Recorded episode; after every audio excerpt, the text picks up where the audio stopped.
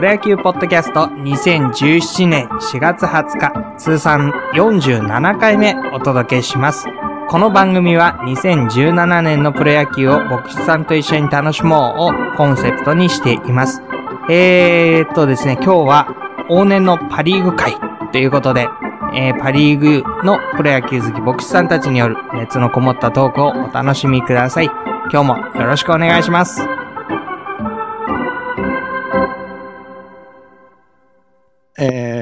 マリーンズ担当のヒラリンです。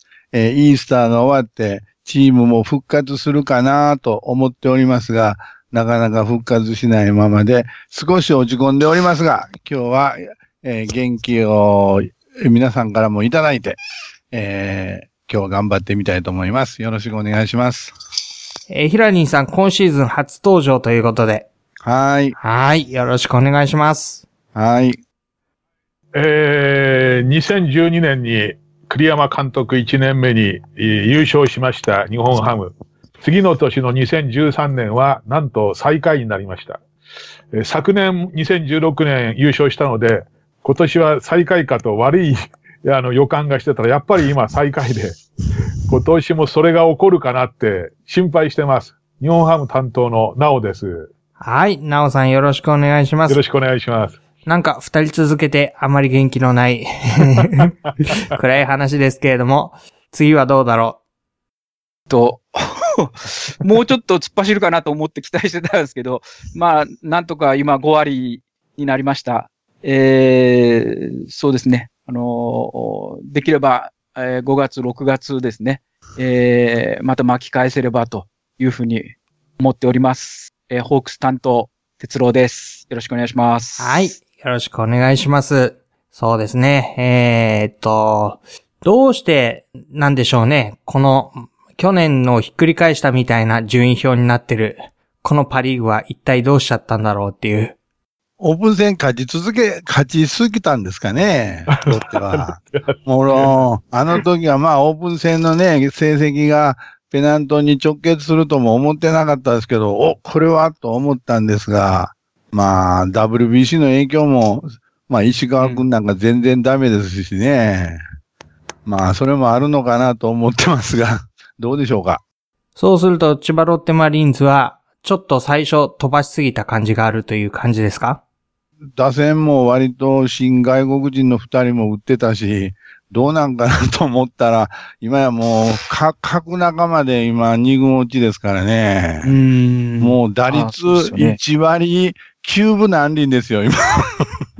楽天なんか、楽天と1割ぐらい違いがありますからね。2割8分ぐらいあそこ打ってるでしょう。ここまで打てないとは、まあ、それに涌井もこの間勝ちましたけど、最初連敗して、石川君はまだ一勝もできてない 状況ですから、まあ今日の、今日は佐々木千早が出るんで、これを起爆剤にと思っておりますが、えーと、マリーンズは明るい材料はないんですか？明るい材料は一つあるんです。お。うまあ一つだけでもないけど、あの、昨年もずっと言ってましたが、あの、えーミスターマリーンズと言える、あの、福浦が、去年は8月ぐらいまでは一軍に上がってこなかったんですけど、今年はまあ、まあ、もう、各仲間でいなくなってる状況ですから、あの、二軍から呼ばれて、えーに、にえーっと、その日ですかね、上がってきた日に2安打して、確かあと2000本まで、あと65本。おーすごい。まあ、まだまだ厳しい。去年も40本も打ってないですから、ちょっと厳しいですけど、これが明るい話題かなという。それとあと、今日の佐々木千早になんとか、まあ、信じようとまでは言わなくても、10勝近く勝ってくれること。まあ、そういったことですかね。じゃあ、新旧。まあ、中堅の、あの、頼りどころはちょっとダメだけど、新旧でどうにかしのいでという感じですかね。ですね。まあ、あの、井口もそんなに悪くないし、あの、井上というですね、ここ何年も期待しててダメだった、ああだ名が、あの、アジアコングに似てるところから、アジア井上が、今年は割と頑張ってますね。なんとか、えー、一本立ちしてもらいたいと思ってますし、平沢大河は、まあ、なんとか出てますけれども、まあ、まだまだ、まあ、今年もまだ経験を積むような年なのかなとも思ってます。じゃあ前半戦ちょっと辛抱続きますけど、これがまあまあそこそこで乗り切れれば、いや、そうです。乗り切れれば。あのー爆発力はうちのチームありますんでね。あの、その爆発力なんか起爆剤になるものがあって、うんまた乗っていったら、なんとかうん。なってほしいと思ってます。なんとかね。はいはい。そうですね。なおさんの方どうですか？もうね、惨めなもんですよ。これもはっきり数字に現れてましてね、えー、今年の今までの16試合のハムの打率が2割3分。えー、去年がね、1位だったんですがね、2割6分6厘、えー、3分6厘も違って、それから防御率が去年もハムは1位で3.06、12球団1位ですが、今年は3.54、ね、これが痛いのと、一番痛いのはね、エラーですよ、失策。失策が去年はですね、えー143試合で74個しかしてないんですね。0.51なんです、その確率が。ところが今年はもうね、16試合で13個、0.81っていう数字が出てまして、まあこの失策と、あと走るハムが去年は132盗塁、143試合でして0.92、だいたい1個は盗塁できたんですが、今年は今までで0.5で半分しかできてない。14試合で7つしかできてない。2試合に1個しか盗塁が出てないってことで、は、打てない、打たれる、走れない、エラーするっていう、これはもう全全然ダメですね。うんえですから、まあ、この数字見れば、明らかに、あの、ダメで、これは、あの、なぜかっていうと、開幕戦でね、西武とやって、あの、有原が先発したんですけどもね、西武の辻野球に翻弄されちゃった。あうん、やっぱあ。ありね。れ見てましたよ、私、テレビで。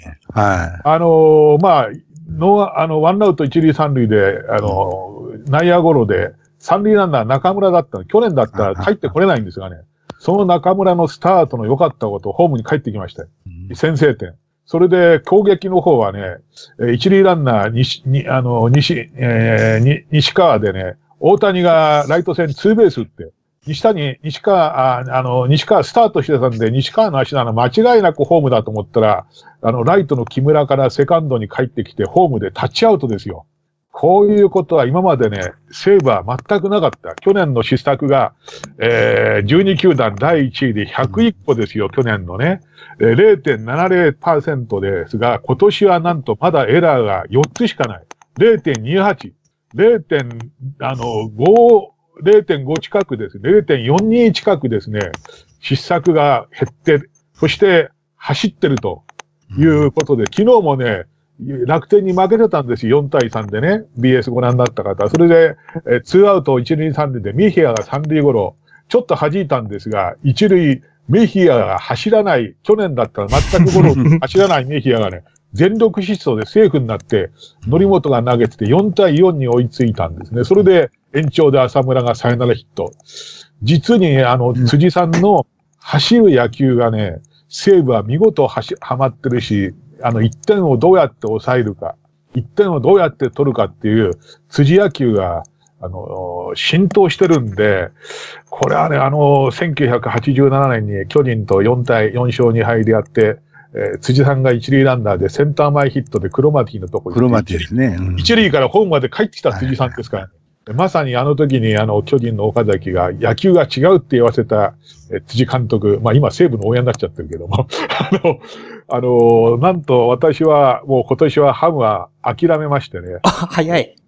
西武、防御率もいいし、西武優勝。でもう一つね、ごめんなさい、喋りすぎたあれですが、あの、西武が1982年、広岡監督になってから、なんと、8人の監督、1、2、3、4、えー、8人の、7人の監新監督がいるんですが、そのうちの5人の新監督、1年目、一年目ですよね。全部優勝広岡優勝、森優勝、井原優勝、ロッテの伊藤勤監督が2004年になった時に優勝。2008年に渡辺、えー勤が優勝。全部1年目がね、優勝してるんです。で、優勝できなかったらね、東尾さんだけ。渡辺さんでもに二年目がなんか優勝した優勝してる。2年目優勝してる。でもねねで、こういう風な数字見るとね、これは辻さんね、2017年、もう、キャプテンの昨日も浅村が、えー辻監督になってチームが全く変わったっつってますからね。ねあのね、これはこのままいけば、えー去年の防御率が悪かったんだけど、もう今2点でしょ ?2 点、2点台の防御率で。あの、中継ぎの竹熊、シュリッター、大石、牧田はね、防御率0点台。全部0.00。これはね、西武が優勝しても全然おかしくないと思います。まあ、そんな話。もう諦め、ハムは諦めいいうん井原監督のね、あいや井原走塁コーチのあの時のが、本当に私もあの開幕戦見ててそれを感じたんですよ。あおっしゃった通り、あの中村の走塁とかね。あ、これはもうあの強い時の西武、戻っとるな、いう感じでしたね。あの、今年はね、ですからハムはね、あの、後半優勝。うん、オールスター以降お大谷が投げるようになって、え後半戦の優勝だけを望んでますがね、私は。まあ、に二部制じゃないのでダメでしょうけど。いやいや。あの、ハムはだって今知らない人ばっかりの出てるの。知らない人。大谷だけで、な、中田も全然な出てこないでしょ出てないですね。あれは怪我治ってもあいつはサボり癖ついちゃったら出てこない。あの、えーそれからもうほとんど故障ですよ。えー杉、杉谷も故障。谷口も故障。もう全部故障ですね。まあこんなのもちょっと珍しいんじゃないかと思ってますけどね。で、ピッチャーも有原もダメだしね。なんか明るい材料何一つ、何一つないなって思いますね。ただ、あの、下から上がってきた、あの、連中が、あの、結構若手が活躍してんで、もうね、栗山さんの神光来年って顔してるな。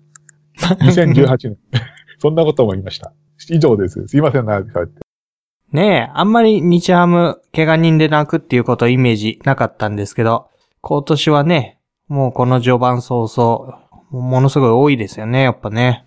えまあ、あの、下からね、上がってくるチームではあるから、あの、人材がね、どんどんいいのをもともと取ってて、育てているチームではあるので、まあそういう面での楽しみはあるとは思いますけど。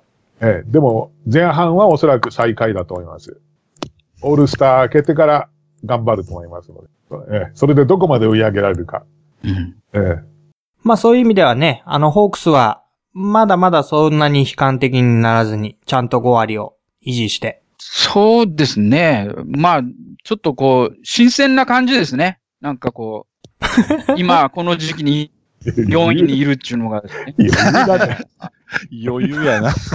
傲慢だね、それ。勝ち越しがね、あの、大体、こう、去年の野球は、まあ、最後は失速しましたけど、大体勝ち越し勝ち越しで来てましたので、あの、ずっとこう、楽天とオリックスと西武とやって、ともね、負け越してしまいましたんで、で、それでまあ今、8勝8敗というような、まあ状況にありますので、うん。まあ、そのうち上がってくるんじゃないかなとは思ってるんですけど、まあ、ホークスは大体あの WBC があった年はですね、あの、優勝してないみたいなんですね。ああ、そはい。で、やっぱり、あの、ホークスからやっぱ7人 WBC に出場してるんですよね。う。ええそんなに。日本人選手だけじゃなくて、あの、外国人選手が、ああ、マンデーバーズ。3名、ね、えーで、7名出てますんで、まあ、なかなかそういう部分で、まあ、バンデンハークとかもですね、うんなかなかちょっとこう、出遅れてるような感じがしてますですね。で、まあ、バッ打者で言えば、ね、松田もちょっとまだ2割台、2割ちょっと切るぐらいですかね、今打率がですね。ちょっと戻ってきたでしょ？そうですね。あの、いい2割ちょっと超えたぐらいですかね。うん。で、うちのレアードよりはいいわ。ま あレアードがね、えーこの間ホームラン打たれましたけど。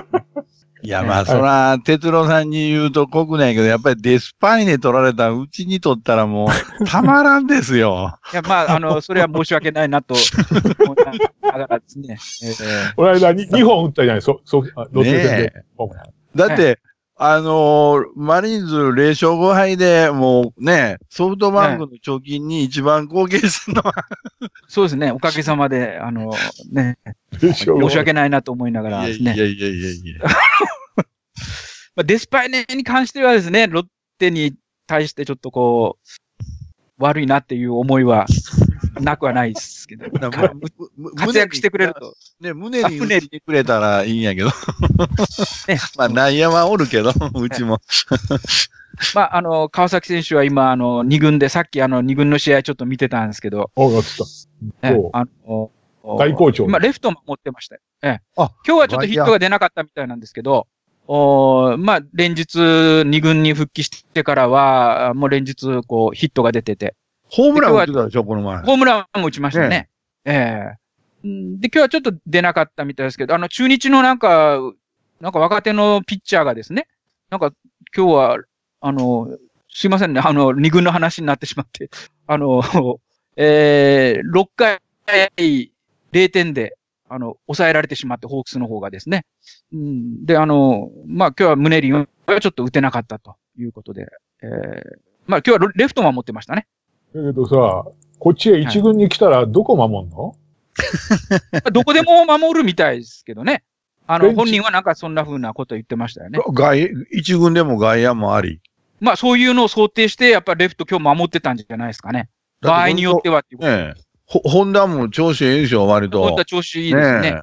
うん。で、今宮もちょっと外せない感じですよね。ねえ。はい。で、このまま松田がやっぱり上がってこなかったら、ああ、サードもしか。したらサード守らせるとかっていうこともあるかもしれないですね。いや、うんベベベンチでいいんじゃない？ベンチでグローブ渡してれば。うん。まあ、ボール、ボール。だって、メジャーの時そうやってたんだから。ええそうですね。だって、だってあの、長谷川出番ないやないですか。うん。だって出てきた時、ちゃんとヒット打っとったのに、もう上林でねあ、宮林割が。と使うから、もうほんまに羨ましい、戦力的に。ちょっと終わりの方にちょっと出てくるような感じですねね、長谷川が。長谷川は。もったいないといえばもったいないですね。ヒーローインタビューの時に、わしはここにいるぞ、使えみたいなヒーローインタビューが受け答えた。そら言いたなると思う、長谷川。かわいそうですねまあ、元首位打者だからね。ねえ。そうなんですよ。和田はどうなの和田は哲道さん。和田はですね、あの、はいちょっとやっぱり肘がちょっとダメみたいで、えー、1ヶ月ぐらいちょっと休まないといけないと、肘が炎症を起こしてるみたいなことみたいですね。えーですので、少なくとも1ヶ月はちょっと外れるんじゃないかなと。あ、一月。それで松松松坂になったんだ松けど坂、で、松坂ダメなんですよね。まだ治療に専念するらしくて。あ、あ、ダメなの？ダメです。治療治療に専念するらしいです、また。でも、寺原もいるし、もういっぱいいるもん、そうホークス。ね。まあ、その代わりに、あの、節がね、出てきて、この間はやっぱちょっと打たれたみたいなんですけど、うん。まあ、ちょっとそこのとこが不安材料ですね。ホークスとしてはですね。五十嵐もあんまりでしょ、今年は。だからしもちょっとあんまり良くないですよね。まあ、もう去年ぐらいからちょっとあんまり良くなかったですけど、まあ、うん。あんじゃあ思ったほどは良くないですね。じゃあ、つけ込むとしたら、中、中継ぎのところからつけ込めんのは。まあ、ねそういうことでしょうね。森福もいないし、誰か今活躍してんの？中継ぎで。いいの？中継ぎはですね、加山とかですねあ、。加山。うん森はどうなの？あ今、あの、あれです。あの、昨日投げてました。岩崎あ、岩崎がねあ、セットアッパーでね出てきましたね。ちゃん、ちゃんといるんだね。岩崎なんかと、いや、あの、うち来たらローテーション入りできますよ。もちろんハムでもローテーション。ねえ。2番目だ。そうですね。まあ、あの、岩崎はローテーションに入ってもいいピッチャーですけど、まあもしかしたら和田がちょっとこういうダメな状態になってしまったんで、岩崎を先発に回すということもあるかもしれないですよね。もしかしたら。ドライチの田中君はどうなの？ドライチの田中。あまあまだ、まだまだでしょうね。まだまだ。え二軍戦もまだ、あの、出てきてないですね。テレビ見てるあと。はい。まあ、これからじゃないかと思いますけど。まあ、だって、はい。ホークス3軍だって、そこそこ強そうやし、もう2軍の選手もね、かなりのメンバーおるから、うーん。やっぱりね、上がってきますまあそうんうん。まあ、二軍にね、まあ、木所とかね、今、ねえ、明石。ああ、明石。は出二軍てるのあ、え？福田赤。あ、福田は今一軍にいますね。昨日出てきてましたけど。川島も、川島は出てない。川島も一軍にいますね、今。あいっぱいおるもん、本当に。ね。あと、大隣もね、まだちょっと二軍で控えてます。ああ、大隣。いや、二軍二軍で防御率トップでしょ、彼。ですかね今、トップちょっとすみトップですよません、そこまでうんチェックしてなかったですけど、うん。トップなんですね、今ね。全トップ。うん。勝率も10割ですよ。大止まりも上上がってくれば絶対活躍する。ねえ。もしかしたら、その、そのうち、あ上がってくるんじゃないかと思いますけど、ね。ははい。なんか、なんか入れ替えってのはあれにしたらいいよね。なんか、レサッカーのレンタル契約みたいンタル契約です。レンタルな。ハムは欲しいよね。これ。これ余ってんだもやん。それで、それで4位か。うん、そうなんですよ。やっぱり松田なんですよ、うちは。ああ、松田よね。うん、松田がやっぱりこう、チャンスで打てなくてダブルプレーになったりとか、取られたりとかですね、してるんで、松田が上がってくれば、ホークスはもっとこれから上がってくるというふうに思ってるんですけど。まあまあ、上がってきますよ。上がってきてもらいたいですけど。うんいや、でも本当今年は、なおさんおっしゃったように、西武は本当にいいチームになったと思うし、まあ楽天がどこまで続くかでしょう。そうですあんなにね、ピッチャーもよくって、楽ペゲーロなんてあんな打つとは。あー楽天はね、中継ぎが去年はね、悪かったんで、松井につなぐまでがね、青山とか戸村が打たれてて、今年はだから、新人の森なんとか、ね森原、森原。森原と、それからハーマンってのあ外国人ハーマンもね。ハーマンも1点台ですからね、松井に至っては0.00だからな、7試合ね。だから、あの、中継ぎがあの2人が、新人とハーマンと2人がいいんで、昨日は出し惜しみして負けちゃったね。あの、あ森本8回も投げさせたから。あ、はあ、れ、4対2で変えてれば、うん最後9回松井で勝ったんだろうけどね。まあ休ましたんだろうけど。だから楽天はね、そんなに簡単には下がらないと思う。ねえ楽天オリックスは。そうなんすですよ。うん。お、オリックスもいやいいいいですよいいですよね。今、ロロメロもあんだけ打っとるし、ピッチャーも、まあね、ピッチャーいいですよ。ねもともとピッチャーはいいんだから。え、ねえ。うん。この前金子なんかあれ、ね、5回ぐらいまであれ完全試合かなんかで2安打で完封したでしょ。まああいつは言うに及ばず。あと、ね、割とみんな、ようや、ディクソンなんて、ディクソンもいいですよ。ね、いいですしね。ディクソン、松葉。ね。あ、松葉もね。だから、これは平野もそんなに打たれないから、うん中継ぎもいいし、オリックスもそんなに簡単に下がってこないね。うん今日はね、金子なんですよ、ハムがね。ああまあもう負けを覚悟してね、見ないんで、テレビ今日は。あ、もうなんか、ロロッテとハムはもうダメいう感じですね。応援団がこんなこと言うとったらあかんねんけど。まあでも、頑張りましょう。ね、今年、はい今日は金子をギャフンと出して加藤で勝ちます。はい、今日は加藤ですか。加藤です。はい。うんはい。えーそんなパリーグ界ですけれどもね、えーパリーグは、あのー裏リーグというかですね、あのーレトロパリーグというのがありまして、えー往年の年代物の話をするのが楽しみという方がいらっしゃるので、えー今回もですね、メールをいただいてますので、ちょっとお読みしたいと思います。えー自称裏パリーグ会長の村長さんからいただきました。ありがとうございます。えーこの度、ポッドキャストに旧東映フライヤーズファンの方が加わる旨を聞きましたので、早速お便りさせていただきました。私の父と兄は東映フライヤーズのファンでした。えー彼らは頻繁に駒沢球場、えー東京五輪のため取り壊しになったのかな？に通っていたのだそうです。で、私の、えー村長さんはですね、小さかったのでいつもお留守番していたそうですけれども、えーお父さんとお兄さんの家での野球の話題はですね、こんな風だったそうです。えー昨日の張本はすごかった。5打数5安打だね。おえーー、尾崎の球は速かった。早かった。安藤元弘の投げ方は変わっているね。うんは早稲田のね、から来た。西音寺でしょうかね、これね。えー、西園寺、西音寺はベンチに帰るのが早いねって、これ何のことですかね？いや、早いんだよ、彼が。ずっと帰ってくる。あ、そうなんだ。守守備からね。えー、普通にこのような話題を聞いて育ちました。そんな父と兄の影響で私も野球ファン、えパリーグファン、東映ファンになりました。おー。えー私は神宮球場へ小学生時代よく観戦に行きました。えー昭和37年に日本一に輝きましたが、以降は B クラスに低迷することが多かったです。スタンドはガラガラで矢じる声がよく通っていました。打つだけならリーグ1ですだったのですが、えーその分点も取られていつも乱打戦になっていました。そういう感じだったんですか？そうですね。ピッチャー優勝した後いないからね。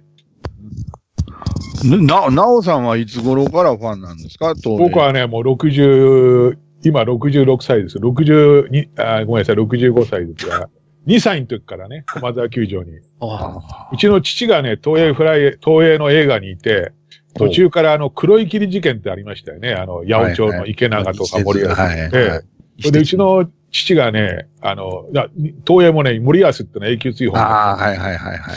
あのー牧師の息子だったんですよね。え、誰がそれで、私の父が牧師の息子だったもんで、東映の映画の中で、その、白羽の矢が立って、その、黒い霧事件の時に、えー球団の方に行けということで、球団の生活部長というところで、えーぶあの、担当で、えー東映の映画プロデューサーからそっちの方に移ったということで、私の中学ぐらいっていうかな。あーそれで、あの、私、私たちはもう、球団の人たち、職員は家族書っていうのもらえるんで、全部タダで、あの、ほとんど毎日行ってました、後楽園神宮は。ええとそんな、東京球場なんか行かれました？東京球場も行きましたよ、オールスターでね。ああの、ああの、行きましたね。えーそんなことで今のお便り、懐かしいですね。あの、玉川の練習場も行って、みんな、あ種あの頃のブス島種本がね、あみんな、あの、会って、可愛がってもらったんで。実は私の教会の建てる時にみんながね、あの、高田監督の時だったんですけども、この厚みのはあはあ。30年ぐらい、30年ぐらい前に、みんな張本も3000本って書いたバットを10本ぐらい送ってくれたり、それで、ぐ高田監督のグローブとかボールとかね、みんな送ってくれてあの、なんとその、バザーで街道建築300万ぐらい、それで売り上げあって、え。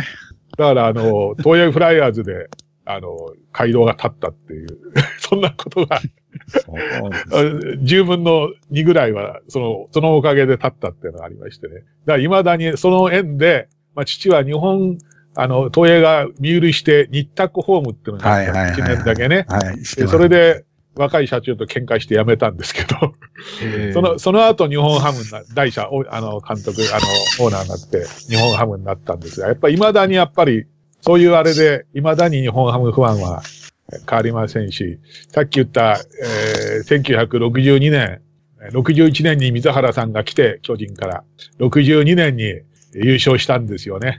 それで阪神とやってあ、日本、最初2勝、負け、2敗したんだけど、あと引き分け挟んで4勝して、日本一になってね、あの時はまだ小学校5年だったから、えー銀座のパレードで、大川博社長ってのは、これの社長だったんで、その時、社長に可愛がられてたもんで、あの、小さい頃から社長のうちに出入りしてたんで、一緒のオープンカーに、銀座で社長のオープンカーに乗って、ええ背番号100をつけてです、あの、回ったことがあるんですが、いやー、懐かしい。ごめんなさい。余計、た、たくさん喋りすぎて。そんなことがあります。いや、実は、その村長っていうのは、村長さんっていうのは私の高校時代からの友人で、ええ。もう彼、彼は、僕と高校に出会った時はロッテファンやったんですけどね、今はなんか、ももう、もう一つのリーグの方の関西のチームを応援してるそうですけれども、まあ僕とはずっとパリーグを一緒にずっと見てきた中で、ええ。今も名前、あの、いろいろ出ましたけども、あの、日卓は1年だけだったんですよね。一年だけ、あれはもう宣伝のためにね、彼は。ねえ、あの、七色のユニフォームとかやってましたね。そうですね。まあ、その頃、まあ太平洋クラブライオンズとかあの時代ですよね、日節がなくなって。全部球団、名前変わっちゃいましたよね。ねえ。ロッテもね大英だったんだ。毎日大英っつってたんだ。はい。ええ大米いう時代もありましたし、曖昧ね、ありました。ね毎日もあってね。い、やいや。あ、そうですか、もうその頃からずっと、そうです。松田球場なんて僕ら、あ、ぼまあ僕は、あの、生まれも関西で、ええ。あのーもうね、その頃は、あの、ロッテファンではなかったんで、そうですか。あの、でも、もう、いつも、その村長くんからも、駒沢、彼は駒沢球場には行ったことがないって言ってましたけど、お兄さんとお父さんが大ファンで、はあの、あの頃はね、あのー監督が岩本さんで、い。よくぼ僕ら行って、キャッチャーに山本八郎ってのがいてね、すぐ審判を殴って退場になってたんですよ。そういう有名なキャッチャーがいた。大杉に、張本に、は白もおったんですよね。うん。だから、みんな暴力団みたいな顔してなね。なかなかね、迫力のある人ばっかりですよね。ええ。で、白も、あのー、随分、あの、ストライクボールで、球審に殴ってね、あの、け警察までうちの父が行ったことがある、留置の時 富坂署に行ったんですよ。私もついて行ったことがあります。で、の農会の時は必ずね、あの、行って、私、あの、ピアノ弾けたもんで、選手が歌う歌を、みんな私が伴奏して、あの、やったことも何年かありましたね、白とか。うん歌が上手だったね、白、白さんとか大杉さんはね。な、まあ、亡くなっちゃいましたけどね、大杉さん。えそういうふうに個性的な面々が集まってたのは東映フライヤーズだけなんですか？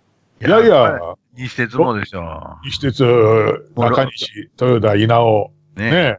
あの、オタクの、あの、ロロッテさんもロッ、テもねあ、榎本とかね。タミヤ、タミヤね、みんなや、もう個性的もいいとこだったですね。まあ、パリーグは全般的にもう本当に個性派集団で。まあ、全然注目されへんから自由にできたのもあるでしょうけど。さ、さっき言った、球場ガラガラですよ、行ったって。ねえ、そうですねね。ヤジばっかり飛んで。うんそれで、だから、あの、オールスターは強かったんじゃない？セリーグには勝そうそうってたり。そうそう。絶対負けるもんかっていうね。はうんあれが。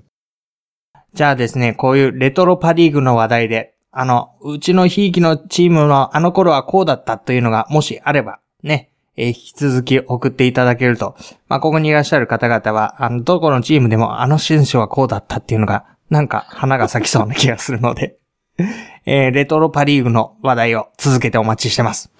はい、嬉しかったです。はい。いえー村長さん本当にありがとうございました。えーまた引き続き楽しんで聞いていただければと思います。哲郎さんあんまり喋れてない。あ、すみません。なんか今日リスナーになってました。ねあなたもけど、平和大球場には行った。ふっちあ、それはあのーそうですね。えっと、中学生、小学校から中学生にかけては平和大球場で太平洋クラブライオンズを、うんの試合をよくクラウンイライターとかね、あの頃ですね。そうですね。クラウンライターですね。はい。あの、お客さん、もう何回か言ったかもしれないですけど、お客さんガラガラの中で、はい。ね、友達と一緒にですね、えー見に行ってました。はい。懐かしいっす。もう今は、もう、球場跡形もなく、ただの広っ端になってますけど。ねえ。そうですか。そうですねうん。でもなんか西鉄グの、あの、ライオンズグッズとか売ってる店があの近くにあったりするでしょ？あの、帽子とか。ええー、なんかあるらしいですよ。うん。帽子屋さんは確かにあったっすね。なんか、いろんな球団の帽子を扱ってクラろウン、クラウンライターがね、ええあの、アメフトみたいなユニフォーム着とった、うん。時そうですね。胸番号がありましたよね。あれ欲しい。売ってないんじゃないですか、さすがに。あれは、あれはレ、あの、レアっすよ。ええ今日復刻ユニフォームで今試合したりするじゃないですか。でもさすがにあれを着て、ねえ、ライオンズに来てほしいんやけど、西武に言ってください、それ。ねえ。いや、もう九州にいるから、あのホークスで、そういうわけにいかんか。いややっぱね、ライオンズのものはね、復刻版はやっぱ西武が売りますよね。ねえ。あと。太平洋クラブのあの真っ赤のユニフォームとかね、あれも懐かしいな、思って懐か。しいですうん。もはい、話はね、尽きないんですけれども、この辺で今週は終わりにしたいと思います。えー2017年の4月20日、プロ野球ポッドキャストをお届けしました。お相手は、ヒラリンと、後半期待のなお。うホークスファン担当の哲郎でした。この番組のご感想、応援メッセージお寄せください。ツイッターでハッシュタグ、シャープ PYKP をつけてつぶやくか、メールを PYKP.outlook.com まで送ってください。では、プロ野球ポッドキャスト、次回をお楽しみに。